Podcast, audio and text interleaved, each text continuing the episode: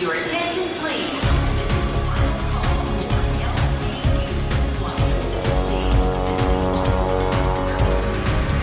A hora dos portugueses. Os mais velhos convivem com os mais novos no primeiro centro português fundado no Canadá. A principal razão que eu quis muito que a minha filha frequentasse este pequeno daycare era pelo contacto com os idosos, por pouco que fosse, embora em sítios opostos do edifício, eu sabia que em algum momento eles iam interligar e isso para mim era muito importante, porque eu acho que os novos com os idosos faz sentido estarem juntos, ambos beneficiam, é muito importante. O centro de dia convive com a creche no primeiro centro português fundado no Canadá há mais de 60 anos.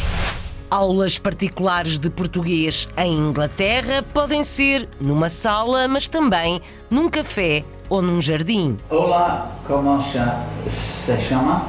Chama-me Ana e você? Sou o André. Você também é inglesa? Não, sou portuguesa. A conversa acontece entre professora e aluno. Há cada vez mais ingleses a quererem aprender português. Tenho um barco em Vila Moura. Eh, também gosto da comida portuguesa, como, por exemplo, cataplania e amejos. Também gosto dos portugueses e da sua cultura. Cada qual tem as suas razões. Ingleses aprendem português, neste caso em Manchester. Um dos maiores importadores de vinhos portugueses na África do Sul tem sangue italiano e lusitano. Sinto-me orgulhoso que conseguimos ter de Portugal, importamos cerca de 270 rótulos diferentes de vinhos portugueses. Os sul-africanos não bebiam vinho. Os sul-africanos beberam sempre cerveja e brandy e Coca-Cola. Tudo mudou. Os maiores clientes do vinho português são os sul-africanos. Mas agora, Portugal está no topo do mundo, ao lado de uma França ou de uma Itália com melhores produtores de vinho no mundo. Os vinhos portugueses já são muito apreciados na África do Sul. Os belgas são os principais clientes de uma taberna portuguesa na cidade de Ghent. O dono conta como eles já nos percebem. O mais impressionante, mais do que as comidas, por exemplo, já se começam a, a ver belgas que já percebem a cultura portuguesa. Por exemplo, já sabem que o cozido é um prato do domingo, não é um prato que se come todo dia, não é? Já começa a haver assim um conhecimento mais, mais profundo do, do que é a gastronomia portuguesa. Belgas apreciadores de vinhos, petiscos e da cultura portuguesa. Mudam-se os tempos e mudam os portugueses no mundo. Em poucos anos, São Francisco, nos Estados Unidos, pode perder metade das associações portuguesas. Isto hoje em dia vai, vai acabar de ser, de- para acabar muitas delas. Eu dou cinco anos mais para mais de 50% dessas organizações pararem, porque não há aqueles para pegar nelas, não temos a gente para pegar nelas. Os nossos filhos hoje em dia, na maioria dos filhos, não querem, têm outras coisas, está a ficar difícil para aguentar estes clubes todos. Diz quem sabe, um sénior da imigração portuguesa na cidade norte-americana de São Francisco. Em Fall River, uma famosa pastelaria portuguesa deixa os americanos com água na boca. Eu digo a todo mundo, para a gente, uma queijada de nata é uma queijada de nata. Para um americano, aquilo é, é ouro. Eles adoram os doces portugueses. E eu gosto de ver o sorriso na cara deles, eu gosto de ver da maneira que eles abrem os olhos quando vêm as vitrinas com a pastelaria. Eu tenho muito orgulho de servir um, um doce, um pão, seja lá o que seja português, e mostrar que isso é um lugar português. Uma pastelaria elogiada na imprensa e na televisão em Fall River, nos Estados Unidos. Pratos típicos portugueses são diariamente servidos num restaurante em Massachusetts. Eu tentei sempre representar a nossa culinária ao mais alto nível e o melhor possível. Por causa que a culinária portuguesa é tão simples e é tão boa não vale a pena inventar nem trocar. O que é a culinária portuguesa? É um bom cabrito, um bom leitão, uma boa chanfana, um arrozinho de feijão com fanecas, um, um arrozinho de polvo, um polvozinho alagareiro, um bacalhau à nossa maneira. Grandes pratos da culinária portuguesa nos Estados Unidos. Noutro estilo, restaurantes portugueses no Luxemburgo apostam na diferença. Propomos canguru, propomos avestruz, carnes mais exóticas. Já tivemos filé de tubarão, já tivemos filé de serpente na pedra. A pizzaria da Amici, uma pizzaria tradicionalmente uh, cozinha italiana, com os grandes clássicos. Comida italiana ou pratos exóticos são aposta de um empresário da restauração no Luxemburgo. Londres, Luxemburgo, Genebra, Rio de Janeiro, Paris, Caracas, São Paulo, São Francisco, Lyon, Manchester, Sydney. A hora dos portugueses.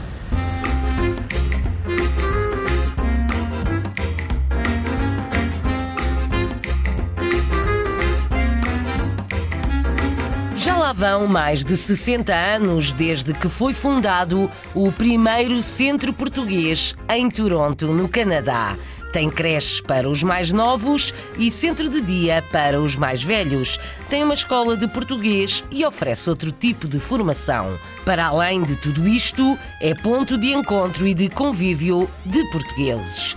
Uma das dirigentes do Centro Português é Oriane Fazendeiro, que quer chamar os mais novos para o clube. Os mais velhos testemunham a importância da organização. A reportagem é do Luís Medeiros, A Hora dos Portugueses no Canadá.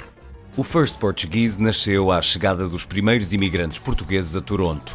Estávamos em 1956 e o movimento associativista levou à criação de um lugar de encontro e de cultura. O nome First continua tão vivo como nos anos 50, daí ter uma direção que cresceu com pais e avós a frequentá-lo. São jovens que querem um centro jovem. As festas que nós fazemos, tentamos apelar um pouco talvez mais à juventude, uma festa que já fazia nos anos anteriores, de anos 80, 90, temos repetido, fizemos este ano outra vez um pouco para tentar conviver, que a malta mais nova se juntasse a nós.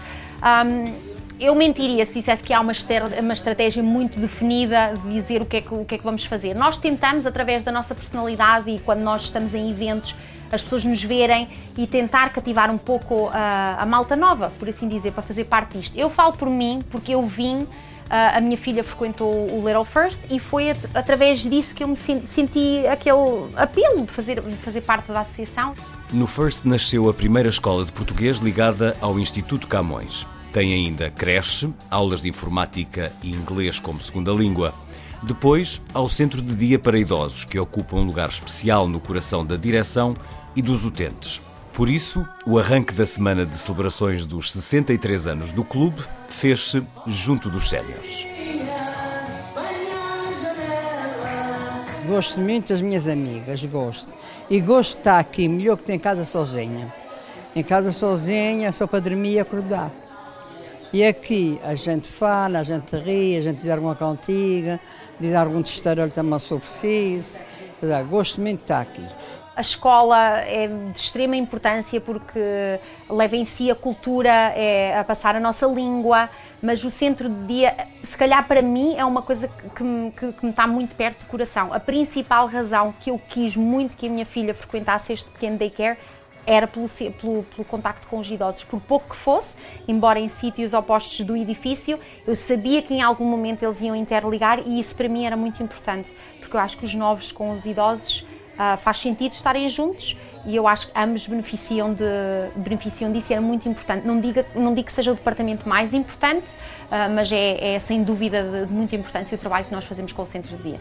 É muito importante para as pessoas que vivem sozinhas e que passem aqui o dia e que as filhas trabalham e estão descansadas com as, as mães aqui. O First Portuguese vive das receitas dos serviços que presta e alguns apoios governamentais. Sonha com a casa própria como chegou a ter nas primeiras décadas. Os donativos financeiros são bem-vindos, mas o envolvimento comunitário é de maior importância venham conhecer-nos, venham-se conhecer quem é a Oriana, a Karina, a Presidente, o Marco Tesoureira, a Tânia, a Secretária, as pessoas que nós temos nos escritórios, nossas professoras, venham conhecer-nos e ver o que é que nós estamos a fazer, o trabalho que estamos a fazer. O desafio de Oriane Fazendeiro, dirigente do primeiro centro português em Toronto, no Canadá.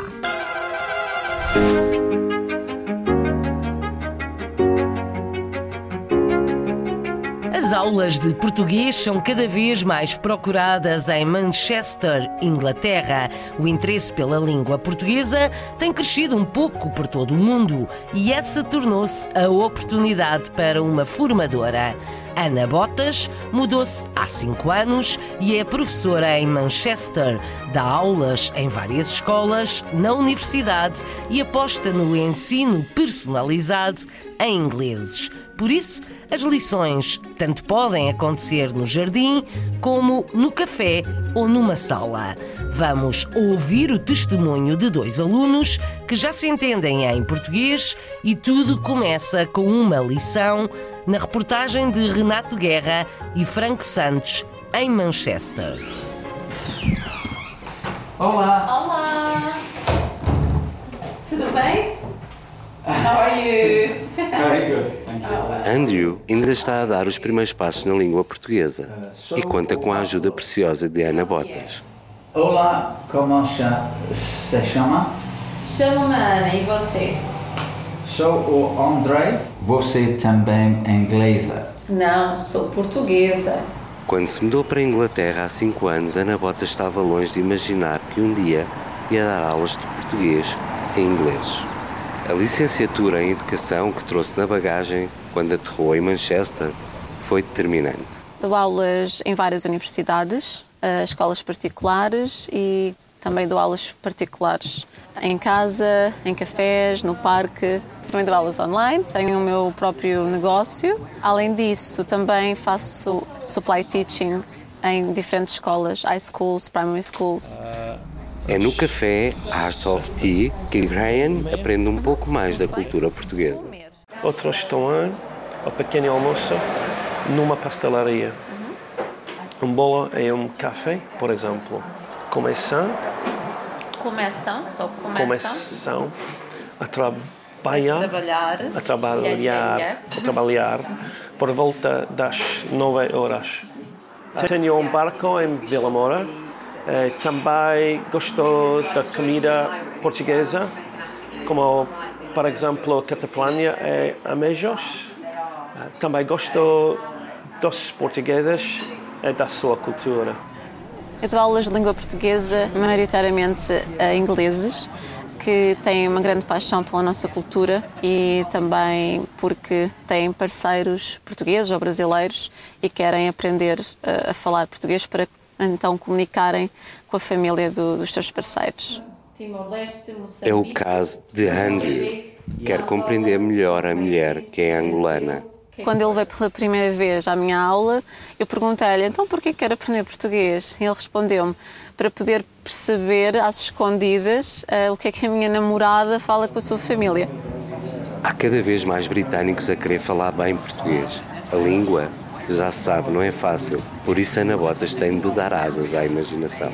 Geralmente seguimos um tópico, o livro, e depois também eh, deixo, a, deixo, a, hum, a criatividade do, do estudante. Pergunto sempre o que é que quer aprender, também tenho que estudar um pouco cada estudante, o que é que- qual é o objetivo, e é tudo muito prático.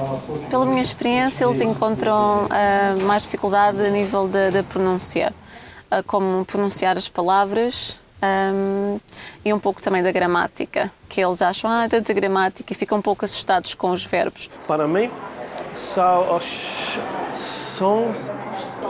das palavras, a pronúncia, a gramática. A maioria deles fica a falar muito bem português. Ana Botas, professora de português para ingleses em Manchester, Inglaterra.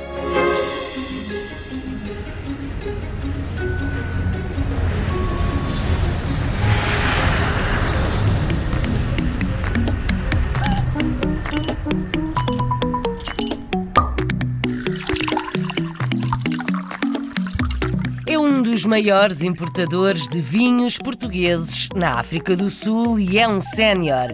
Giorgio Pagan, nome italiano, é Jorge para os portugueses. Tem ascendência de ambas as partes, mas garante que a sua lealdade está com Portugal e com os vinhos portugueses. Representa 270 rótulos. Conta como antes, os sul-africanos não bebiam vinho, mas tornaram-se bons apreciadores. E essa não é a única memória deste senhor que tem muitas histórias para contar. Vamos ouvi-lo na reportagem de Hugo Gomes para A Hora dos Portugueses. Eu sou conhecido da parte portuguesa da família como Jorge, da parte italiana como Giorgio. Eu vim para a África do Sul em 1958 pela primeira vez para estudar, porque era mau aluno nas escolas portuguesas em Lourenço Marques, onde nasci. Como era mau aluno, vim para a África do Sul, como o pai dizia, para aprender inglês. E aqui fiquei. Adorei este país porque tive a oportunidade, em tempos difíceis, como de 74, 1974, 75, os refugiados todos que vieram da minha terra, Moçambique, e os que vieram de Angola, todos os portugueses que fugiram para a África do Sul, de fazer parte em ajudá-los a estabelecer-se num país novo chamado África do Sul. Fui o terceiro presidente da Academia de Bacalhau, o segundo foi o Dr. Deval Marques, decidimos criar uma sociedade chamada Sociedade Portuguesa de Beneficência, que havia a necessidade de angariar fundos para assistir esses desgraçados, nossos compatriotas vindos de Angola e de Moçambique. Eu tive o orgulho de ser eu ir a Cape Town, ao Parlamento Sul-Africano, buscar o WO Number, que deu direito à existência da Sociedade Portuguesa de Beneficência e criou o que é muito conhecido hoje aqui na África do Sul, que é o lar de Rainha Santa Isabel, ao pé de North Cliff, aqui em Joanesburgo. Em conversa, em reunião com o Dr. Manuel Vinhas, eu disse: se a gente tivesse cerveja laurentina fabricada em Lourenço Marques, isso era capaz de ser sucesso, porque muitos sul-africanos vão a Moçambique. E combinámos, e então fiquei agente da cerveja laurentina. E foi ali que começámos a sério a vender bebidas alcoólicas na África do Sul. Começámos a trabalhar no negócio de bebidas alcoólicas e o que é que se deveria aliar a isso? Era vinho português. E foi daí que começámos a importar vinhos de Portugal. Por isso estamos a falar 1966, 67, 65, nessa data, 50 e tal anos atrás. Sinto-me orgulhoso que conseguimos ter de Portugal, importamos cerca de 270 rótulos diferentes de vinhos portugueses. Os sul-africanos não bebiam vinho.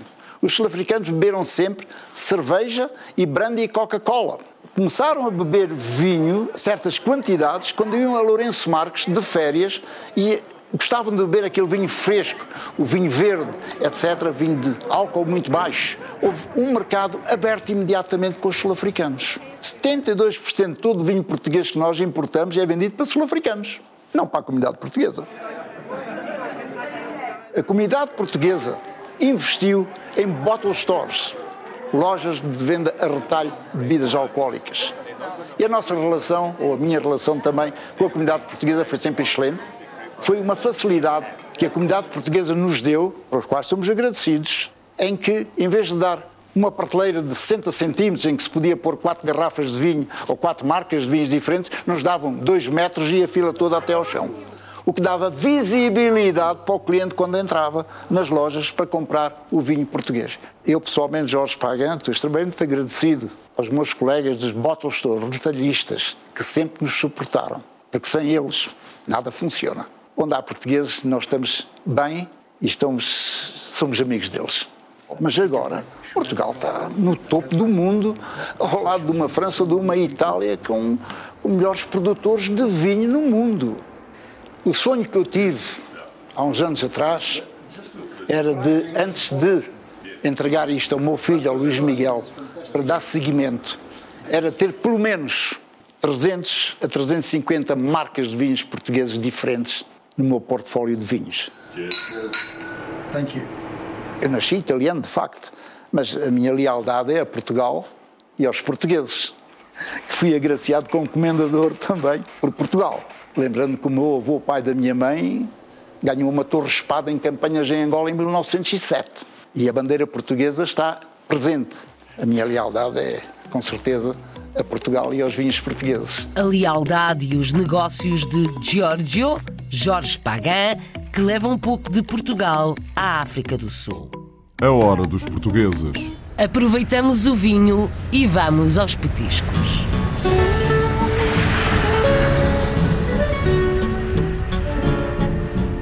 Uma taberna moderna e portuguesa na cidade belga de Ghent. Serve petiscos e vinhos que por ali são cada vez mais apreciados.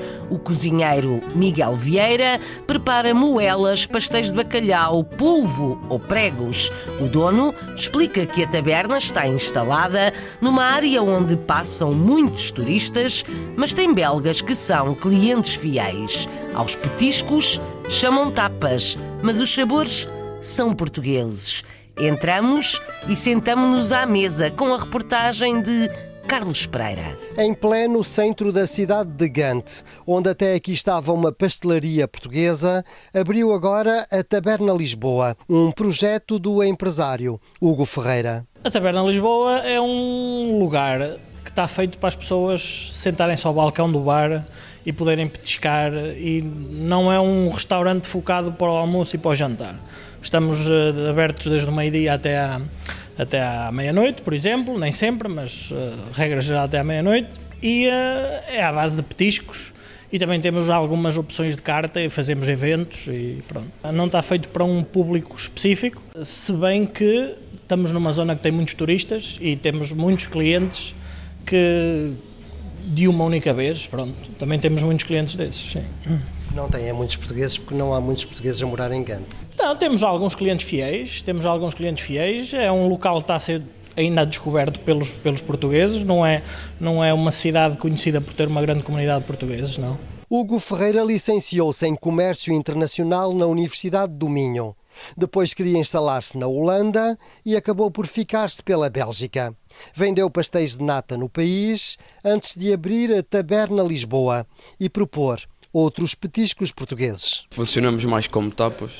Um bocadinho temos pastéis de bacalhau, temos as moelas, temos temos bifana, temos prego no bolo de caco, prego tradicional. Funcionamos mais como, como tapas, que é para os clientes conseguirem provar um pouco de cada, mas também temos, também temos pratos principais, polvinho, um bacalhauzinho, perguntam, os estrangeiros perguntam sempre por bacalhau. Olha, desde o pataniscas de bacalhau, tábuas com queijos portugueses, uh, gambas, uh, temos cerca de 20 petiscos e, uh, e de vez em quando alteramos. Pronto. A maior parte são belgas. Gosta muito, principalmente dos vinhos.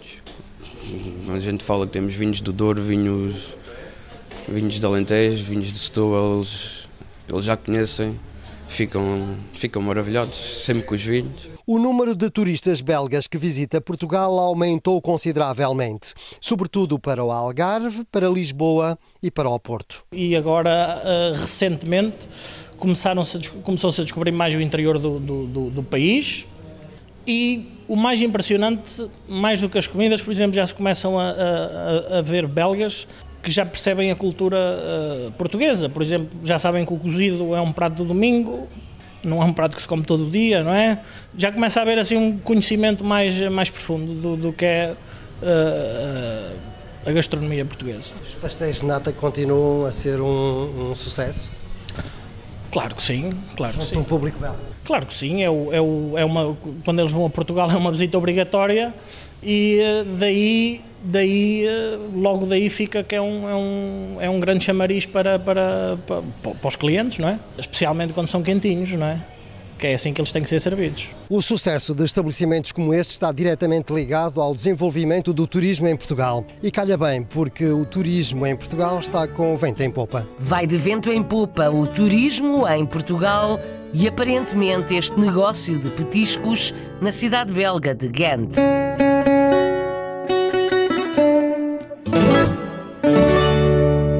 Nada, voltamos a aguçar o paladar no estado de Massachusetts, nos Estados Unidos. Por agora, viajamos até à Califórnia, na costa oeste.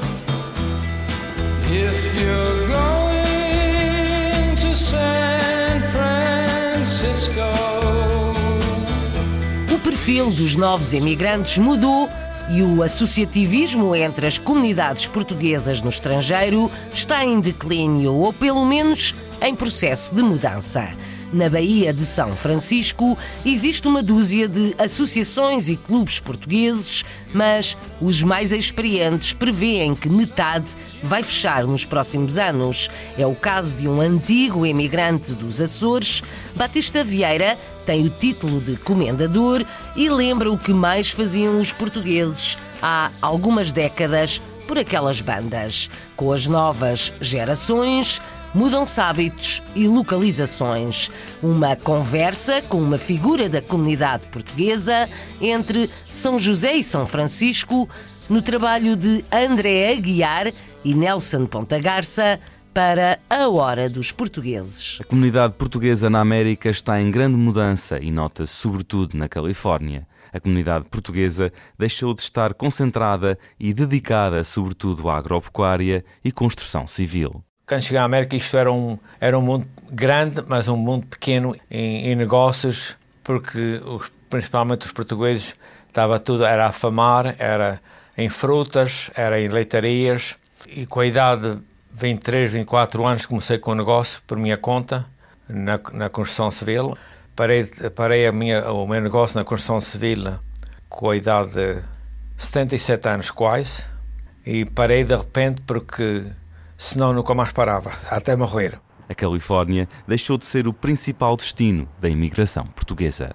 Havia portugueses aqui, mas eram antigos, portugueses já estavam fora daqui há muitos anos, porque Uh, o governo parou a imigração mais ou menos 20 anos. Depois, naqueles 20 anos, vêm poucos portugueses para aqui. O comendador Batista Vieira viveu e recorda o início das primeiras organizações portuguesas na Califórnia. Não havia muita coisa naqueles anos, havia muito pouco a gente ia. A gente íamos, aqui em São José principalmente, era a Igreja das Cinco Chagas, é que a gente tinha mais, estava mais envolvidos. Hoje em dia, uh, nós temos muitos clubes aqui. Só aqui em São José temos talvez uma dúzia de clubes banda de músicas, clube de bola, sport, o Benfica. Batista Vieira estima que em cerca de cinco anos, metade das organizações portuguesas irão terminar. Isto hoje em dia vai, vai, vai acabar de ser, de, para acabar muitas delas. Eu dou cinco anos mais para mais de 50% dessas organizações pararem, porque não há aqueles para pegar nelas, não temos a gente para pegar nelas. Os nossos filhos hoje em dia, na maioria dos, dos filhos, não querem, têm outras coisas, têm, têm as suas namoradas, têm os seus, as suas mulheres, têm os seus filhos. Está a ficar difícil para aguentar estas, estes clubes todos. O comendador Batista Vieira é açoriano e visita Portugal anualmente. Ao longo dos anos, tem colaborado com várias ações de angriações de fundos. Mas os Açores são muito bonitos. A nossa gente dos Açores é agradável. É um dos lugares mais bonitos para a gente ir visitar, para estar livre, para não estar com medo de nada. E todos os americanos que têm ido lá, muitos já foram, já cheguei, alguns aí comigo, não há ninguém que não goste de ir aos Açores. E sempre adorou os nossos Açores e sempre fatiou para os nossos Açores e para Portugal o comendador Batista Vieira e a sua perspectiva no futuro da comunidade portuguesa nos Estados Unidos da América. O testemunho de uma figura já histórica entre os portugueses na cidade de São José, na Califórnia.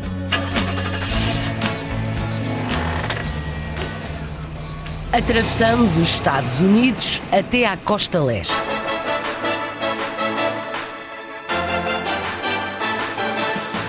É famosa uma pastelaria portuguesa em Fall River. Já teve honras de um programa de televisão e elogios na imprensa. Pertence a um casal e ele é que é o pasteleiro. Faz de tudo um pouco, pão incluído.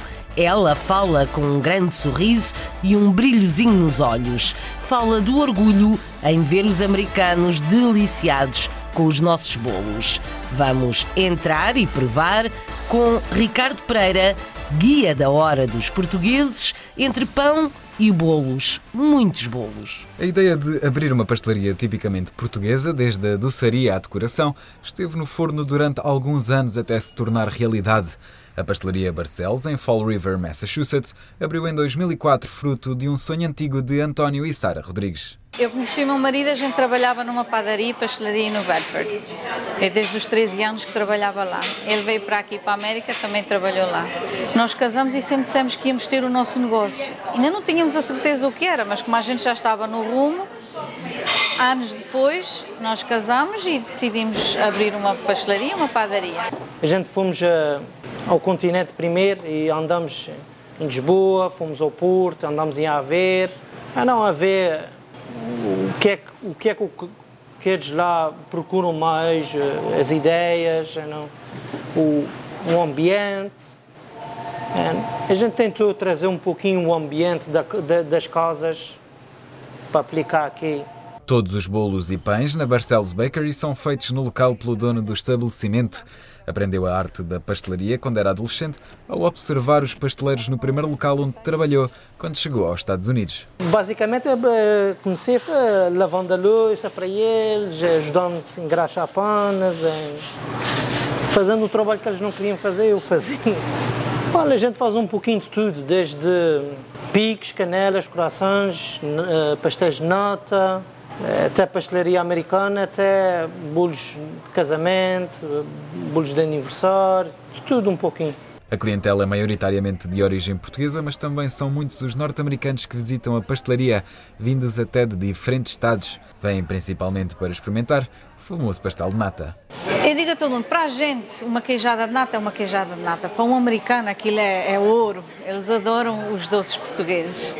E eu gosto de ver o sorriso na cara deles e eu gosto de ver da maneira que eles abrem os olhos quando vêm as vitrinas com a pastelaria. A Barcelos Bakery produz semanalmente cerca de 150 dúzias de pastéis de nata e raramente sobram. Esta pastelaria portuguesa ganhou notoriedade nos últimos anos devido a recorrentes artigos em jornais, revistas e ainda programas de televisão, como o do famoso chefe Lagasse. Ele já veio fazer um show aqui, de vez em quando ele tinha o show em Nova York, da culinária. Teve algumas vezes que ele mandou, pediu para a gente mandar coisas para lá, biscoitos, pão, a gente fez isso. Só quando acontece uma coisa assim, é como os americanos dizem, a pat on the back, é uma coisa, oh, estás a fazer um bom trabalho. A gente de vez em quando precisa de ouvir isso. E é um orgulho, é um doce português. Eu tenho muito orgulho de servir um, um doce, um pão, seja lá o que seja português e mostrar que isso é um lugar português.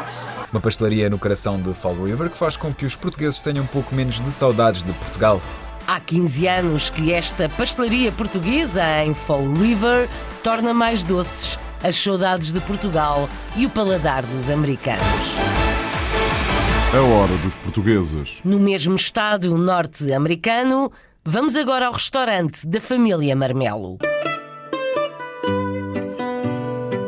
Se não fosse a mulher Fátima na cozinha, José não tinha mão para o negócio. Têm um restaurante de referência para a comida tradicional portuguesa, do bacalhau ao arroz de feijão, do cabrito ao leitão.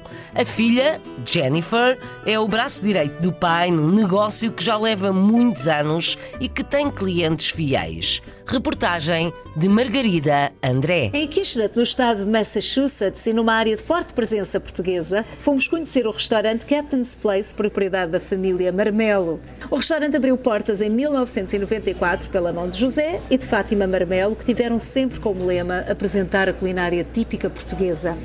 Já foi há muitos anos que compramos este prédio aqui e teve vazio por uma temporada, depois veio-nos a ideia de abrir um restaurante português, que não havia aqui nada à volta e a gente fomos para a frente. Eu tentei sempre representar a nossa culinária ao mais alto nível e o melhor possível, por causa que a culinária portuguesa é tão simples e é tão boa, não vale a pena inventar nem trocar. O que é a culinária portuguesa? É um bom cabrito, um bom leitão, uma boa chanfana, um arrozinho de feijão com fanecas, um, um de polvo, um polvozinho à lagareira, um bacalhau à nossa maneira. Essa, essa aqui é a nossa cultura, a nossa culinária, não é? Para José, ter a família ao seu lado é a razão principal do sucesso do restaurante. A mulher Fátima é cozinheira e a filha Jennifer responsável pelo atendimento aos clientes. A minha família é parte do sucesso, não é? Porque tenho a minha filha, que é, já é o meu braço direito, a minha mulher então é tudo para mim, se ela não quisesse cozinhar aqui, se ela, eu não podia ter restaurante com ela, trabalha bem. Eu faço o resto cá fora e ela toma conta da cozinha. Jennifer começou a trabalhar no restaurante aos 14 anos e foi através dessa experiência que entendeu a dedicação e o trabalho árduo dos pais. Até vir para aqui não me tinha apercebido de como era o trabalho deles. Porque é que nunca estavam em casa? Os sacrifícios que fizeram toda a vida.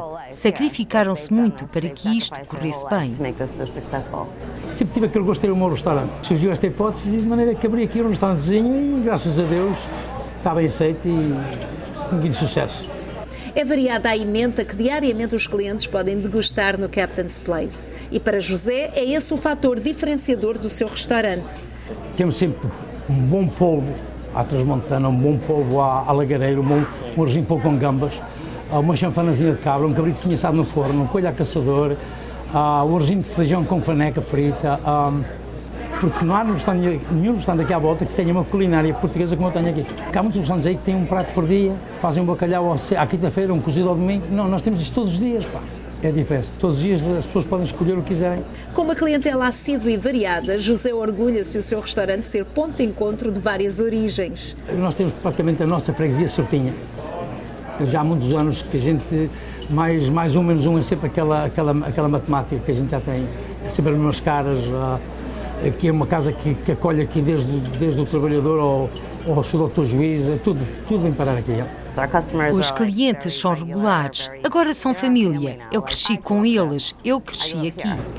Para Fátima Marmelo, o importante é garantir que os clientes ficam satisfeitos com a oferta do Captain's Place.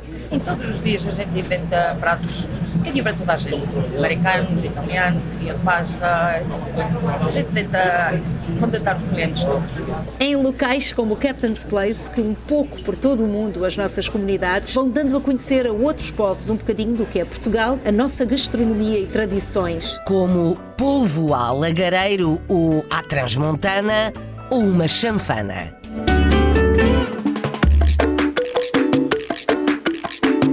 Pratos exóticos são a aposta de um empresário da restauração no Luxemburgo. Tem uma casa de comida italiana e outra onde serve canguru ou tubarão, já para não dizer outras coisas esquisitas. O Algarvio mudou-se aos 18 anos e começou por trabalhar no setor alimentar, mas como vendedor. Depois de alguns anos, decidiu abrir o seu próprio restaurante. Conta o Marco António Ribeiro. Eis a história de um empresário de sucesso com provas dadas na área da restauração no Grão-Ducado. Pedro Miguel, 42 anos, desde a década de 90 no Luxemburgo, tinha 18 anos quando decidiu deixar Portimão, inconformado com a realidade laboral e dando ouvidos a um alerta inusitado. Se ficares aqui, olha para eles. E eu disse: não, vou-me embora vou-me embora e, e, e vim até ao Luxemburgo. Do Algarve, transportou consigo a paixão pela cozinha e, chegado ao centro da Europa, foi como comercial de produtos alimentares que adquiriu conhecimento-chave para administrar um restaurante. Eu não sou cozinheiro, sou um amante de cozinha, mas aprendi tanto por, por, esses 15 anos onde passei desde o vinho à carne, aos peixes, aos congelados, devido ao contacto com o cliente, seja o patrão, seja um chefe de cozinha, fosse um empregado, e foi por aí que eu comecei a ver, por muito que eu queira fugir da restauração, ando sempre em contacto com a restauração, e isso foi o fator principal que me fez decidir. E da decisão à oportunidade, bastou uma conversa com um cliente habitual. Para tudo é preciso um bocadinho de sorte na vida. Eu sou uma pessoa positiva, sempre fui. É preciso não ter medo de arriscar também, mas o fator sorte é estar no sítio certo, na altura certa, quando eu venho aqui a este restaurante, tirar a encomenda, como um dia normal, e o, o antigo gerente deste restaurante diz: olha, não estou bem vou parar. E eu disse: olha, bom, se chegarmos a um acordo, Uh, vou, vou, avançar com este projeto. E foi o que aconteceu há 12 anos atrás. Com o mesmo espírito, de uma brincadeira surge um novo investimento num restaurante até então disfuncional. Quando ia a essa casa, havia lá uma senhora, que é a Elizabeth, a Beta, que era a única pessoa que eu via trabalhar naquela casa. Mas atenção, eu ia lá de manhã, eu via aquela senhora trabalhar, eu ia à tarde, eu via aquela senhora trabalhar. E numa brincadeira eu sempre disse: um dia este restaurante há de ser teu. Após a estreia com o restaurante Du Commerce, segue-se a pizzaria D'Amici. Conceitos e pratos distintos em diquerres. Aqui encontra-se os clássicos, mas encontram-se dois, três cortes que estão bem protegidos por nomes Pitas Number One, ninguém sabe o que é. Um talhante vai saber, olha para aquilo e vai saber o que é. Mas pronto, a ideia é propomos canguru, propomos avestruz, carnes mais exóticas. Já tivemos filé de tubarão, já tivemos filé de serpente na pedra. A pizzaria da Amici, uma pizzaria tradicionalmente uh, cozinha italiana, com os grandes clássicos. Não quisemos ir para vertentes mais gastronómicas ou semi-gastronómicas. O clássico que o cliente luxemburguês aqui procura, que é, que é o que faz uh, ir comer lá todos os dias, porque quer os pratos clássicos italianos. Despido de protagonismo, o empresário encara os negócios como uma responsabilidade cívica. Tenho aqui seis famílias à responsabilidade, na pizzaria sete famílias à responsabilidade, as pessoas que, que dão o melhor delas para, para que isto funcione, mas sou mais um, nada mais, nada mais a fazer pela vida. Vida que retrata a persistência de um português que viu na restauração a melhor forma de se ingrar no multicultural Luxemburgo. Apostou na diferença num dos seus restaurantes e foi mais conservador no outro.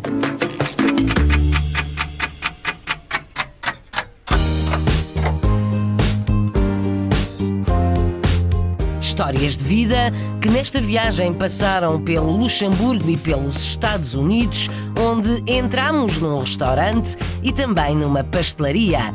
Ouvimos um emigrante dos antigos em São José, na Califórnia, e conhecemos um grande importador de vinhos portugueses na África do Sul.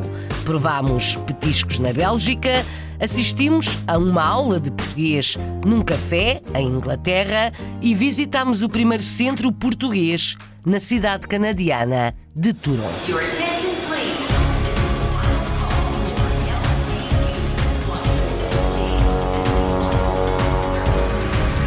A hora dos portugueses.